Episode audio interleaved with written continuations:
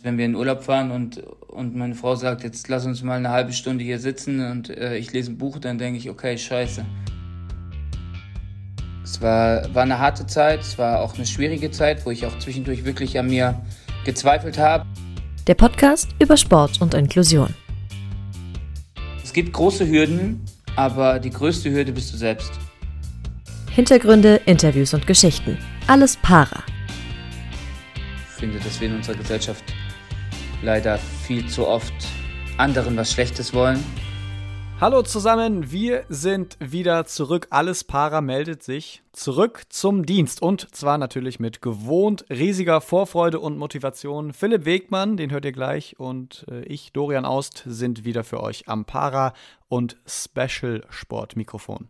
Ja, sind echt äh, ein paar Monate vergangen seit der letzten Folge, aber man muss sagen, wir waren alles andere als faul. Wir haben jetzt keine übermäßigen Sommerurlaub genommen. Äh, wir haben gute Gründe, würde ich sagen, Dorian, oder?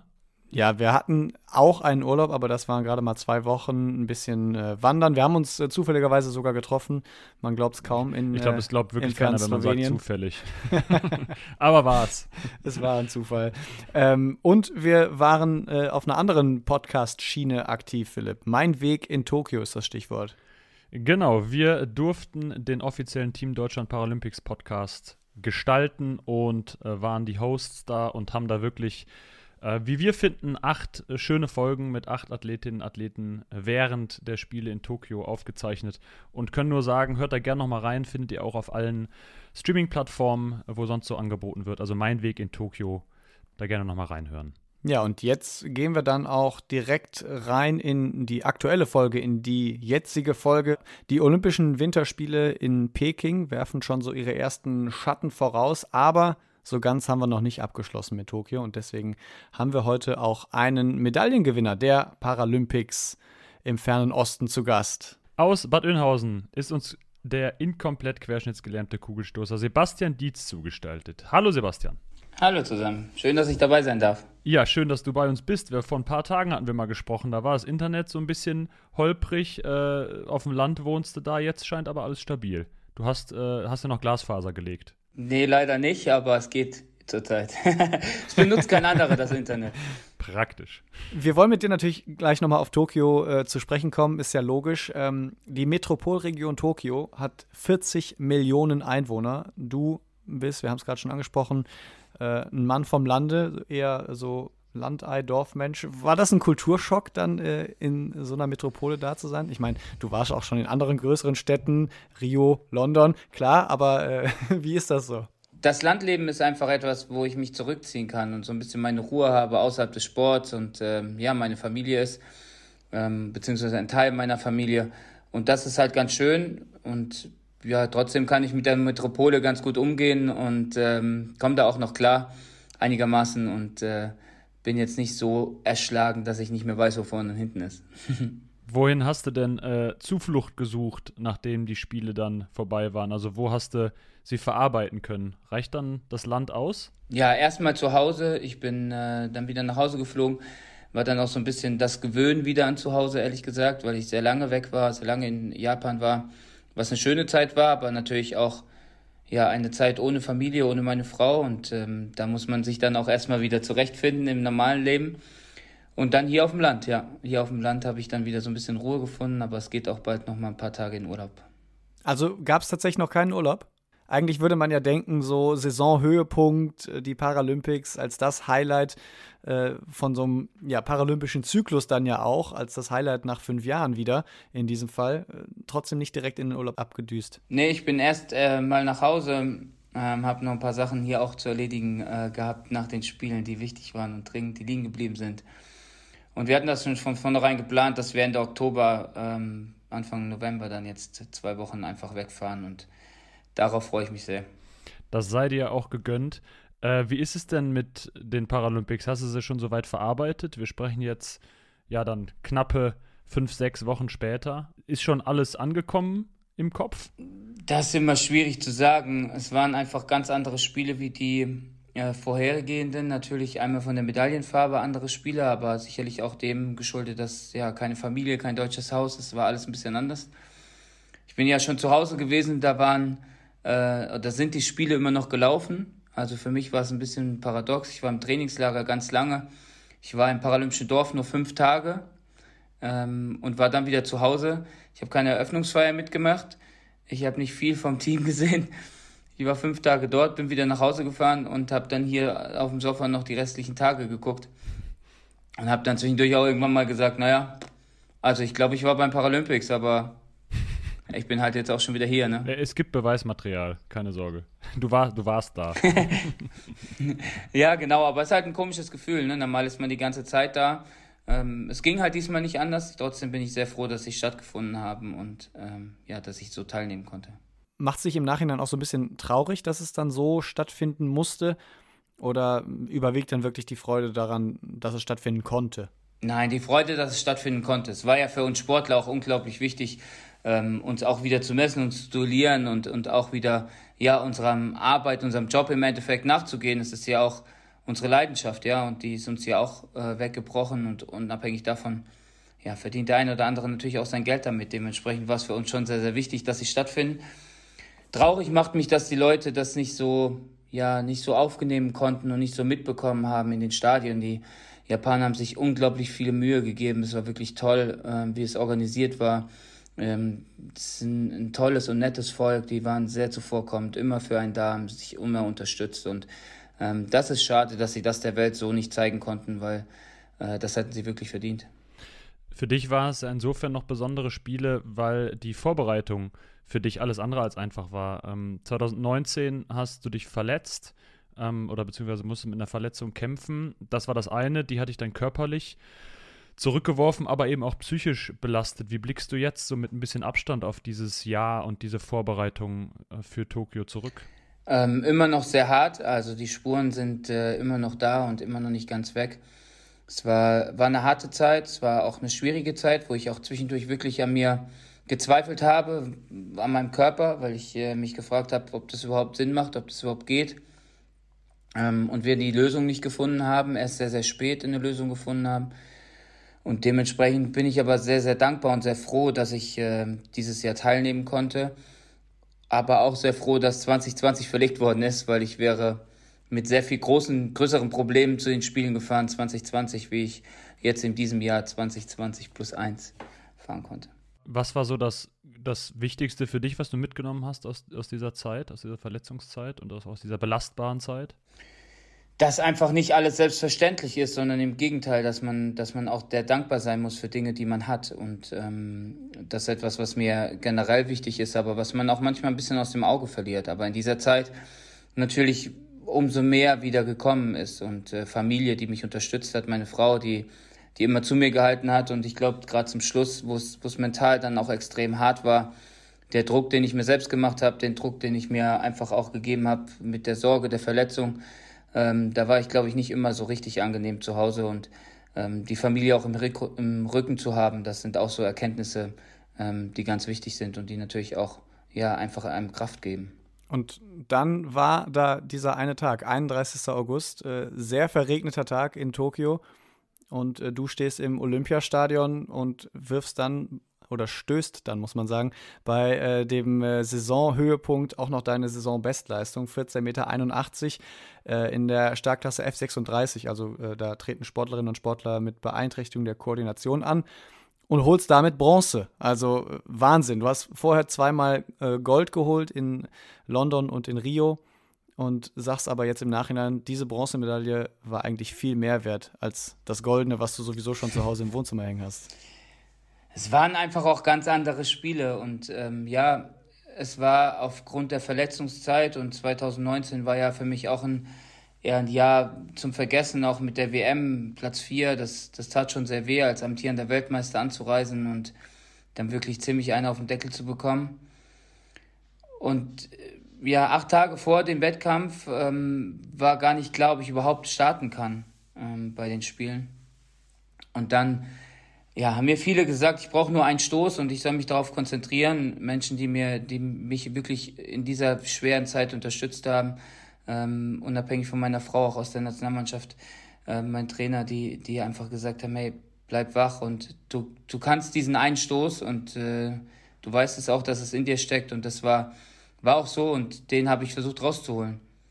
leider, und das war eigentlich das, was ich mir vorgenommen habe, wollte ich den Abstand nach vorne noch ein bisschen verringern. Der Tunesier hat dummerweise noch einen getroffen. Okay, damit muss man leben. Ich glaube, dass äh, viel, viel mehr drin ist. Ähm, ich habe ja danach gesagt, ich bin back in the game. Ähm, Paris ruft und äh, genauso ist das. Ich habe eine Quittung offen. Ähm, aber eine, ja, ich habe mir die Bronzemedaille wirklich hart erarbeitet und erkämpft und jetzt habe ich richtig Bock, nochmal Gas zu geben und Paris anzugreifen. Wir hätten es uns jetzt angesprochen, dass du äh, gesagt hast, du bist noch lange nicht fertig. Paralympicsieger bist du, Weltmeister bist du, Europameister bist du. Was heißt denn, du bist noch lange nicht fertig? Was, was steht denn da jetzt noch auf dem Zettel?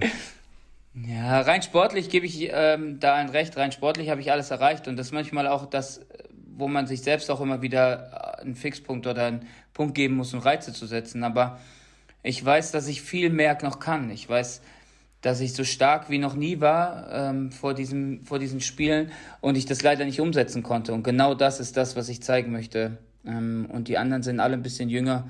Dementsprechend reizt es mich natürlich, ähm, als alter Hase den Jungspunden nochmal zu zeigen, dass ich noch da bin.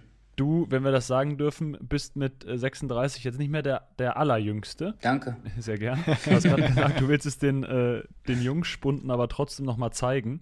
Ist das dann ein Vorteil, wenn man weiß, es sind eben bis Paris diesmal drei Jahre und nicht vier Jahre? Also dieser, der Zeitraum, der Zyklus ist kürzer und man kann die Motivation mehr aufrechterhalten oder ist es für dich egal? Ist für dich sowieso Ende offen?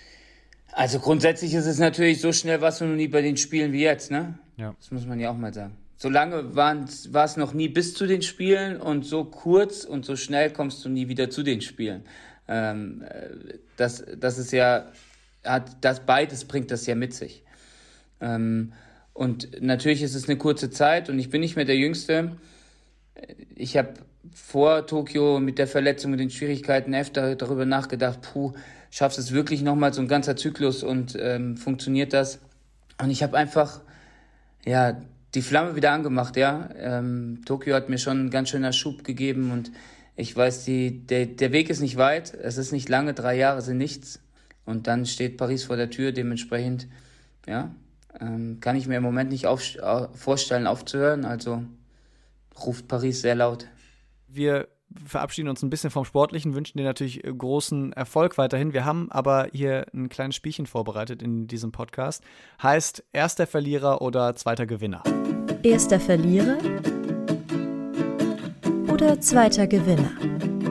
Und äh, da geht es darum, dass wir dir. Ich hasse verlieren.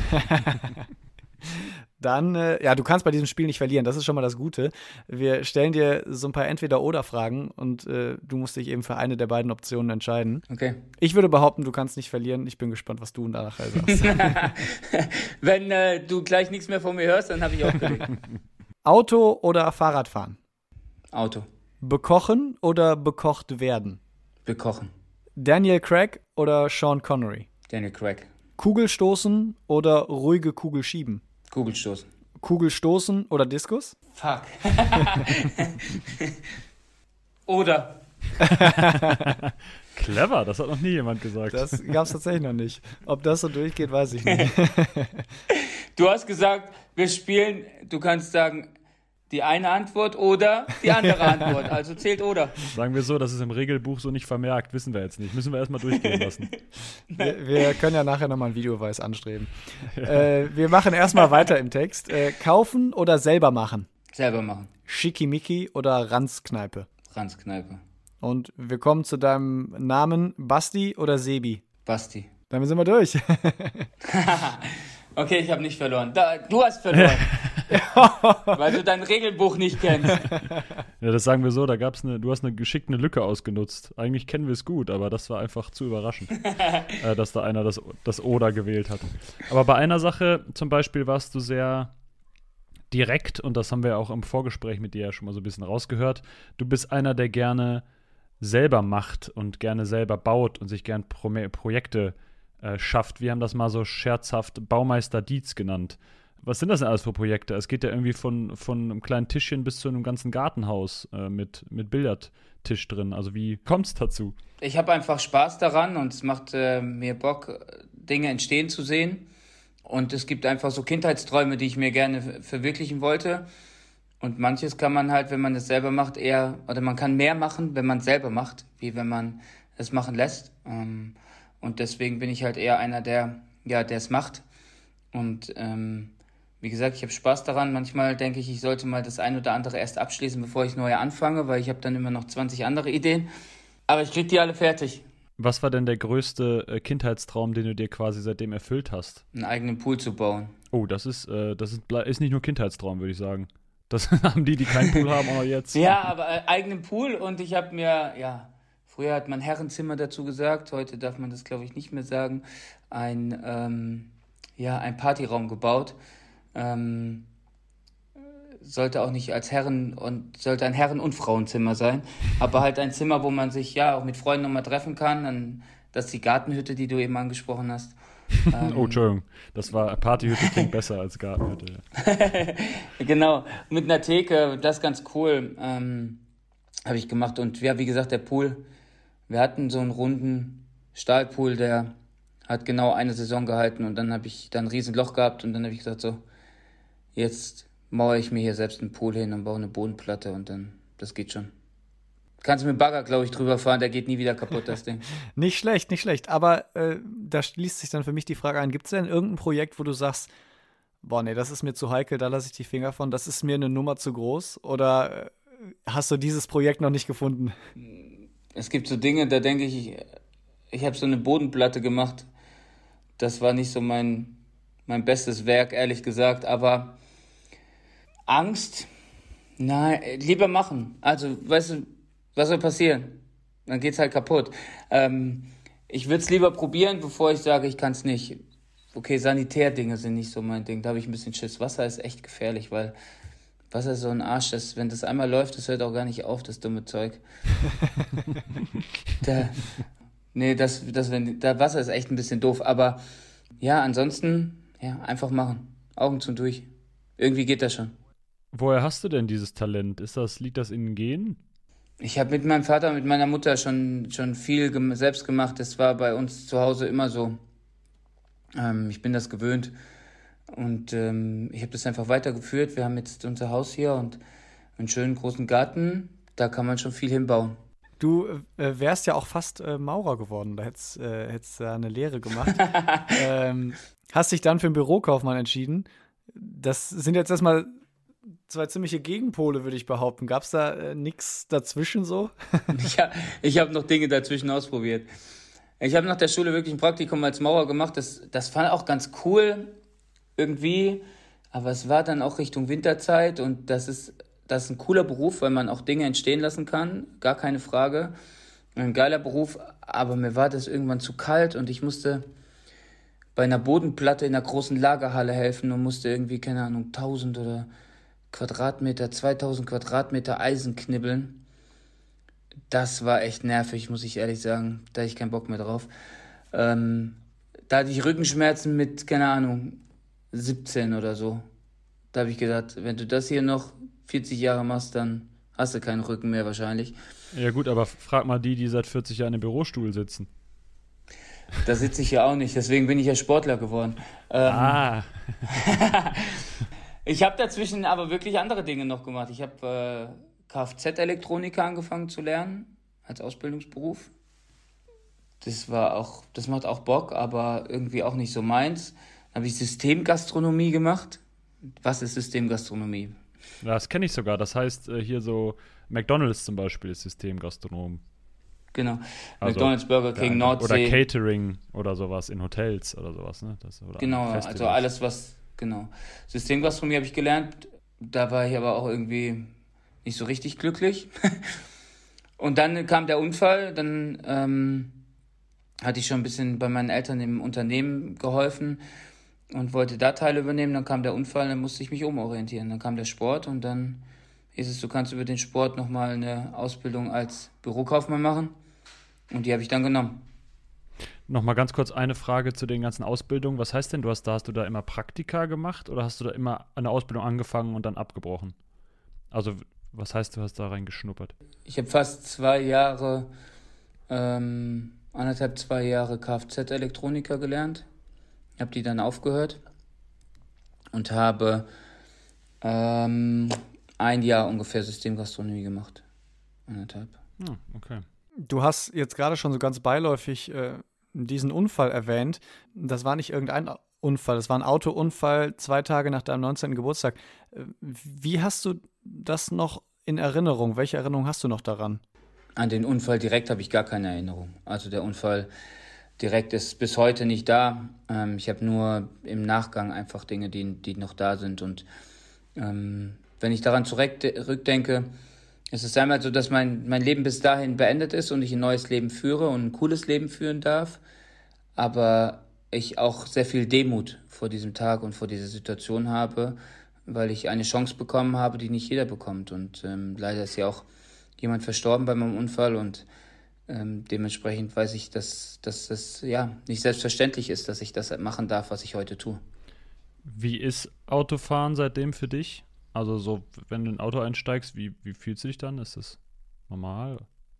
Grundsätzlich äh, normal, weil ich, wie gesagt, keine Erinnerung an den Unfall habe. Ich habe kein, keine Angst oder so. Ich bin da relativ frei davon, aber ich weiß halt auch, dass, dass das, was passiert ist, da ist und ähm, das darf man und sollte man auch nicht vergessen, das gehört zu mir.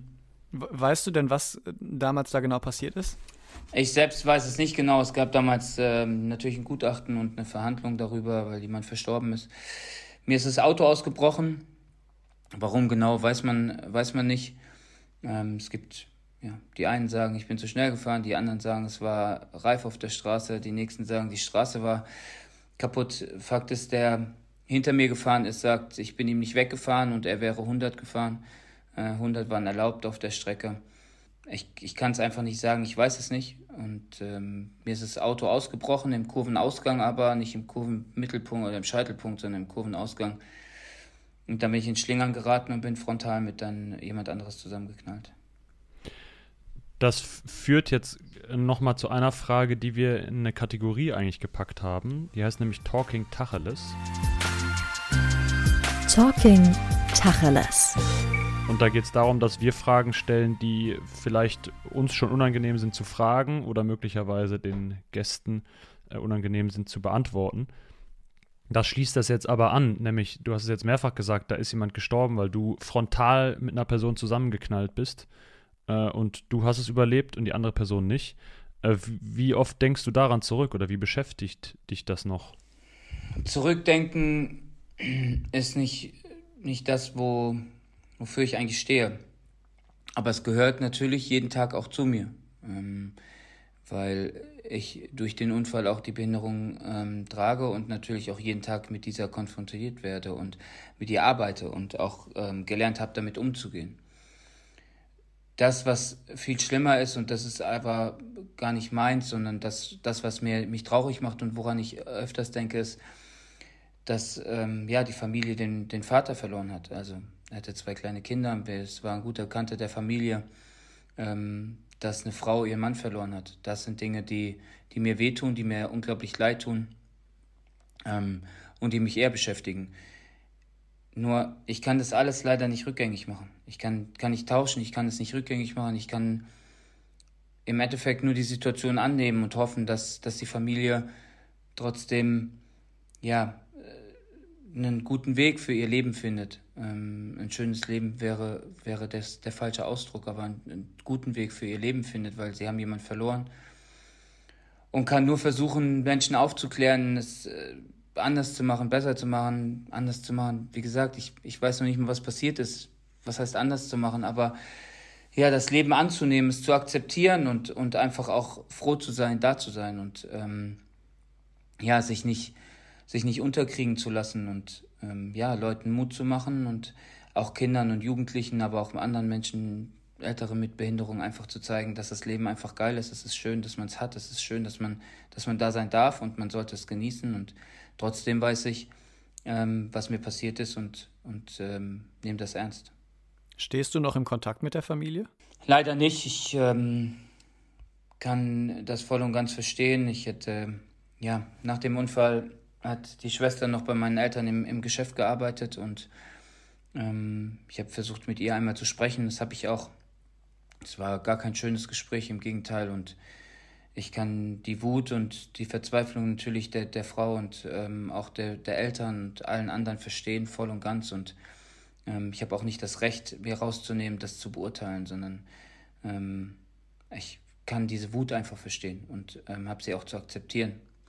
Und ich akzeptiere sie und respektiere sie auch, ja. Also ich habe ich hab gar keinen Groll dagegen, sondern im Gegenteil. Ähm, ich kann das nachvollziehen und, und dementsprechend äh, ist es leider dazu dann gekommen, dass bei der Verhandlung es, es dann so war, dass sie dann auch keinen Kontakt mehr mit mir hatten und mir auch mehr wollten. Und wie gesagt, auch das verstehe ich. Ich hätte gerne geholfen, ähm, aber dass man mich nicht mehr sehen möchte und wollte, das, das ist mehr als zu verständlich und das ähm, ja, gehört leider auch dazu. Auf jeden Fall eine sehr krasse Geschichte mit dem Unfall, die dir widerfahren ist. Und du hast es eben gesagt, daraus resultierte ja auch deine Beeinträchtigung. Es ist ja nicht so, dass du ähm, ja, auf ein anderes Leben oder eine andere Familie Einfluss genommen hast, sondern es hat auch, betrifft ja dich direkt und du hattest erstmal dein, dein eigenes Schicksal zu verarbeiten, auch unmittelbar nach dem Unfall. Das ist aber auch der Grund, warum du Sportler jetzt geworden bist. Und tatsächlich, wir sind ja noch in der Talking Tacheles-Kategorie, müssen wir noch dazu sagen, ähm, du nebenbei auch nicht mehr arbeiten gehst, weil du als berufsunfähig eingestuft worden bist. Mhm. Unabhängig von Projekten, die du neben dem Platz machst, wenn man so willst, auf die wir nochmal gleich eingehen, ähm, und engagiert bist. Ähm, wie ist das fürs Gewissen, wenn man sagt, wenn man als berufsunfähig eingestuft wird äh, und aber eigentlich ja noch, weiß ich einen Swimmingpool bauen kann, Sportler ist, Sport ist eigentlich auch ein Beruf. Also, ähm, ja, ist, bist du jetzt für den Rest deines Lebens als berufsunfähig eingestuft? Also, ähm, grundsätzlich ist es so, dass ähm, das, was ich mir heute erarbeitet habe und was ich heute kann, nach dem Unfall nicht konnte. Ähm, Im Gegenteil. Und es gibt einfach viele Sachen, die noch da sind, die nicht unbedingt richtig geil sind, ähm, die auch dazugehören und ähm, die aber mein Leben sind und die man, die man, mit denen man dann umgehen muss. Mein Problem ist, dass ich mich nicht längere Zeit auf gewisse Dinge zum Beispiel konzentrieren kann, sondern dann die, ja, den Anschluss daran verliere oder den Moment verliere. Und ähm, es mir ganz schwer fällt, da auch genau immer wieder anzusetzen und immer wieder diesen Punkt zu finden, ähm, wenn wir jetzt von Büroarbeit sprechen zum Beispiel, das habe ich ja auch gemacht. Ähm, ich verzettel mich dann in dem, was ich tue. Und das sind Dinge, die, die natürlich im Berufsleben deutlich schwieriger machen. Ähm, sie ähm, nicht koordiniert und kontrolliert immer tun zu können. Ähm, was aber nicht heißt, dass wenn ich eine Baustelle hier zu Hause mir baue, dass ich das nicht abarbeiten äh, kann, weil ich das ja nicht in dem Zuge mache, dass ich es ähm, auf einen Rutsch mache, sondern ich mache es so, wie es mir gerade geht und ich es kann. Und das verändert ja deutlich äh, Arbeiten gehen zu zu Hause werkeln. Mhm. Ähm, und natürlich bin ich Sportler. Ähm, ich bin aber nicht äh, dauerhaft in einem Moment. Also das Problem ist halt, wie gesagt, dass ich einfach nicht lange Zeit mich auf das konzentrieren kann, was ich soll, sondern ich muss immer wieder ja, neu ansetzen und neu anfangen. Und das ist natürlich durch mein Training und mit meinem Trainer äh, nochmal eine andere Basis. Ähm, der kennt mich, der weiß, wenn ich zum Training komme, wie ich drauf bin und was los ist. Und dann geht er darauf sofort ein und versucht das dementsprechend zu steuern und zu regeln. Und auch das ist bei einer Arbeit äh, schwierig möglich. Ähm, deswegen bin ich nicht, äh, finde ich es nicht unverschämt, dass ich berufsunfähig bin. Es gehört zu meinem Unfall und zu meinem Leben trotzdem dazu. Hat denn dir das schon mal jemand vorgeworfen? Nee, hat mir niemand vorgeworfen. Ähm, und selbst wenn, ja, was soll ich ihm sagen? Er kann gerne mal einen Teil davon haben. Ja, also ich bin ja, wir sprechen ja bei Tacheles und sind offen und sind, sind ist ja eine Kategorie, wo euch Dinge unangenehm sind. Aber können wir ja drüber mal sprechen. Es ist halt nicht angenehm, dass man nicht immer so kontrollieren kann, wann und wie man auf Toilette muss. Ja. Die Frage ist, wie, wie spricht einer mit mir darüber? Will er wissen, was los ist und will mit mir sprechen? Hm. Oder hat er einfach selbst genug Probleme und sucht Probleme woanders? Hm.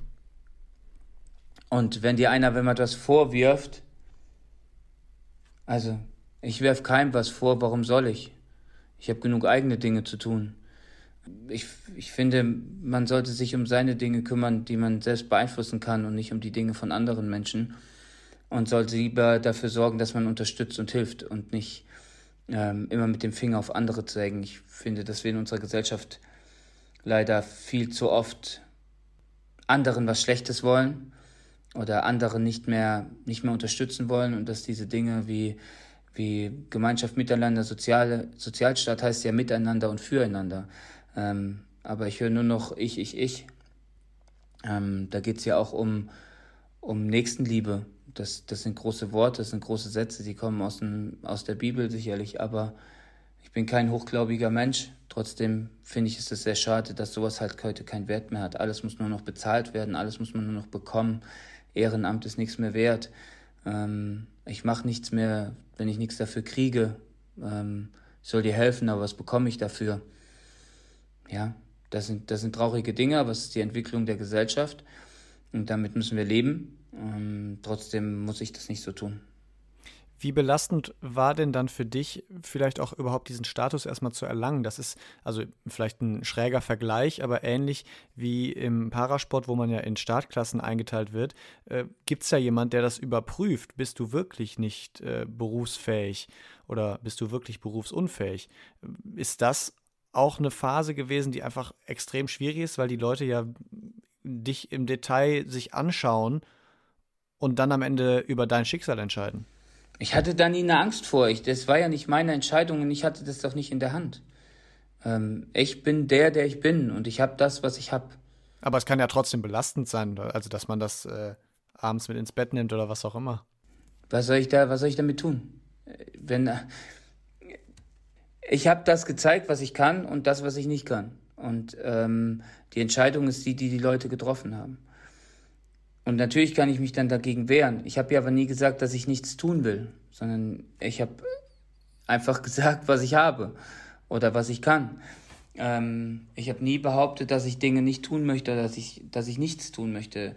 Im Gegenteil, ich mache ja ganz viel ähm, und werde auch nie, nie ruhig sitzen können und nichts tun. Das, ist, das liegt überhaupt nicht in meiner, in meinem Gehen. Das ist für mich das Schlimmste, was du tun kannst, wenn wir in Urlaub fahren und, und meine Frau sagt, jetzt lass uns mal eine halbe Stunde hier sitzen und äh, ich lese ein Buch, dann denke ich, okay, scheiße, was mache ich denn jetzt? In der halben Stunde habe ich mich 30 Mal rechts und links gedreht, bis sie dann sagt, okay, komm, wir gehen Tischtennis spielen. ähm, oder wir gehen ins Wasser. Weil ich, ich bin kein Mensch, der, der einfach ruhig liegt und ich, so, so gehe ich auch durch mein Leben. Ich versuche immer irgendwie etwas zu tun und zu Menschen zu unterstützen, zu helfen, irgendwas zu tun, was ich, was, was in meiner Macht liegt. Vielen Dank auf jeden Fall äh, für deine Offenheit und dass du das mit uns teilst hier. Trotzdem schließt sich die Frage an: Hat deine Frau ein schwieriges Leben mit dir? Das müsst ihr sie fragen. Ähm, du hilfst gerne, aber muss nicht jemand deiner Frau helfen, wenn sie die ganze Zeit Tischtennis spielen muss und schwimmen gehen naja, muss? Naja, sie, sie gibt mir dann auch schon mal eine Aufgabe, mach doch schon mal das oder ähm, ist auch okay. Auf einer einsamen Insel und ich, ich wüsste nicht, ich würde wahrscheinlich die ganze Insel umgraben oder so, ich keine Ahnung. Äh, wenn das Ding nicht groß genug ist, dass ich genug Zeit habe, um da außen rumzulaufen oder durchzulaufen oder irgendwas zu tun, dann wird es wahrscheinlich eng. Ähm, ja, ich bin da ein bisschen beknackt. du hast gesagt, du bist sehr aktiv in allem und nicht nur als Sportler, sondern auch, oder nicht nur als aktiver Sportler, sondern auch als Trainer. Du bist äh, Fußballtrainer von der Kreisliga B-Mannschaft. Mhm. Unter ähm, anderem, ja. Das rührt noch aus deiner Vergangenheit, wo du selbst Fußballer warst vor dem Unfall und noch aktiv gespielt hast.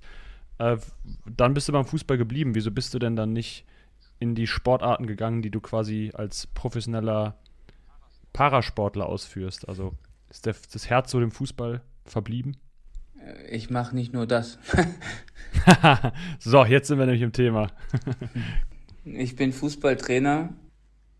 Das ist meine Leidenschaft, ja. Das ist etwas, was, was vor meinem Unfall geblieben ist. Ähm, ich betreue oder unterstütze auch eine Jugendgruppe. Ich bin Athletensprecher der Nationalmannschaft mit Nico Kappel zusammen. Ich bin im Vorstand des BASNW, also im Hauptvorstand des Behindertensportverbandes Nordrhein-Westfalen. Ich gründe gerade einen neuen Verein, um die Basis hier vor Ort äh, bei mir zu Hause in UWL in Bad Oeynhausen zu verbessern für Kinder, Jugendliche, junge Erwachsene, alle Menschen eigentlich, wir wollen eigentlich einen Verein von, für Menschen haben.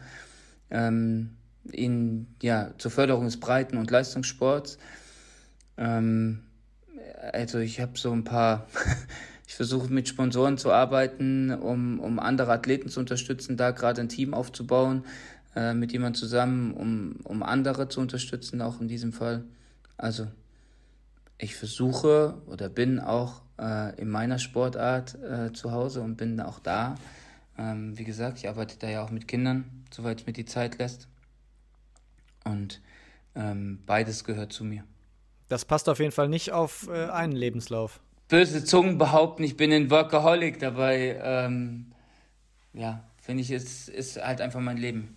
Das ist ja vor allen Dingen auch der, der sportliche Teil. Also du bist ja auch noch als, als äh, Speaker unterwegs, ähm, als Motivator, als Redner, wo du Geschichten erzählst, inspirierst, motivierst. Hast eben auch kurz anklingen lassen, dass du sowas weitergeben willst, äh, deine Geschichte, um andere, du hast gesagt, lernen daraus kann man nicht, weil es war ja ein Unfall und es war auch Pech, aber ne, was man daraus für Schlüsse zieht. Da ist das so auch ein wichtiger Teil, also wie viel machst du da so? Ist, ist das regelmäßig oder ist, kann man dich buchen? Genau, man kann mich buchen, ähm, ist immer unterschiedlich. Äh, mal kommt es mehr, mal kommt es weniger. Corona war jetzt nicht unbedingt vorteilhaft für Redner und für Speaker. Also es war jetzt nicht unbedingt die Turboblase, das was passiert, sondern es war eher so der absolute ähm, Crash in dieser Situation. Aber auch das gehört dazu. Ähm, und genau, da kann man mich buchen und dann geht es halt ja, um das, was mir passiert ist, wie mir das passiert ist, in welcher Form, wie gehe ich damit um, was bedeutet das für mich, was kann man daraus mitnehmen, ja. Wir möchten an dieser Stelle dazu sagen, wir haben dich nicht gebucht. Das ist ganz freiwillig entstanden hier. Genau, das ist ganz freiwillig und äh, ich mache das auch gerne. Also auch sowas, genau sowas mache ich halt auch gerne, Menschen mitzunehmen, Podcast teilzunehmen. Ähm, und äh, ihr habt mir eine Nachricht bei Instagram geschrieben und dann habe ich spontan gesagt, machen wir. Guck mal, das war jetzt eine Woche, glaube ich. Zwischen dem ersten Kontakt und jetzt ist ungefähr eine gute Woche her, oder? Es war sehr spontan, es ging fix, ja. Das darfst du nur jetzt nicht zu laut sagen, sonst hast du das nämlich das Postfach voll bei Instagram. okay, ich habe gar kein Instagram. Ja, genau. ich habe gar kein Instagram.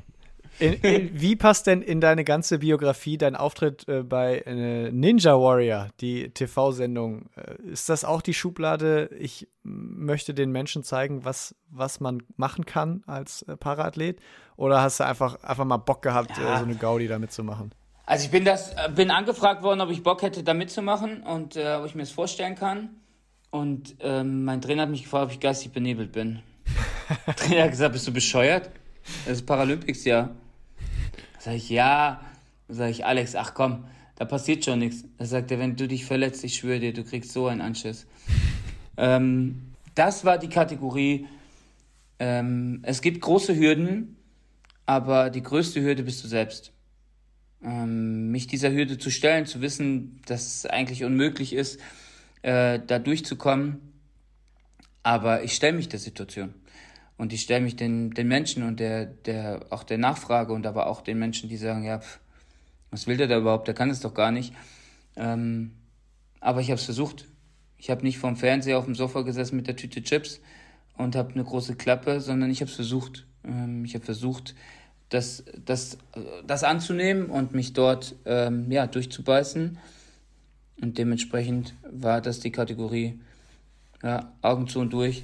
Irgendwie geht das sagt Sebastian Dietz. Augen zu und durch, irgendwie geht's das. Ein perfektes Schlusswort.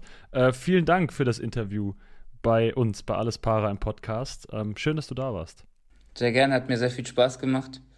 Und äh, ja, ich hoffe, es konnten welche was mitnehmen. das hoffen wir auch. Äh, das war Folge 18. Und ähm, tja, Dorian, weiter Geschichten gibt es sonst noch bei Social Media von uns, ne? Selbstverständlich. Facebook, Instagram, da sind wir vertreten. Den äh, Podcast Folge 18 und auch Folge 1 bis 17 gibt es natürlich auf den äh, bekannten Streaming-Portalen. Also da gerne mal reinhören. Und ja, wir hören uns in Folge 19 dann wieder. Und Sebastian, bei uns ist es äh, gelebte Tradition, dass der Gast das letzte Wort hat. Das heißt, äh, du darfst jetzt gleich, darfst dich noch ein bisschen vorbereiten und dann die letzten Worte hier formulieren. Philipp, irgendwas vergessen? Nee, Dorian Aust und Philipp Wegmann sagen Tschüss, bis zum nächsten Mal. Sebastian, the stage is yours. Ja, vielen Dank, äh, dass ihr sowas macht und dass ihr ja Menschen da mitnehmt. Ich hoffe, ähm, alle lassen den Kopf oben. Corona ist sicherlich schwierig, aber es gibt immer einen Weg daraus und ich wünsche euch alles Gute. Bis dann, euer Sebastian. Schatz, ich bin neu verliebt. Was? Drüben. Das ist er. Aber das ist ein Auto. Ja, eben. Mit ihm habe ich alles richtig gemacht. Wunschauto einfach kaufen, verkaufen oder leasen. Bei Autoscout24. Alles richtig gemacht. Wie baut man eine harmonische Beziehung zu seinem Hund auf? Puh, gar nicht so leicht. Und deshalb frage ich nach, wie es anderen Hundeeltern gelingt, beziehungsweise wie die daran arbeiten. Bei Iswas Dog reden wir dann drüber. Alle 14 Tage neu mit mir, Malte Asmus und unserer Expertin für eine harmonische Mensch-Hund-Beziehung, Melanie Lippisch. Iswas Dog mit Malte Asmus. Überall, wo es Podcasts gibt.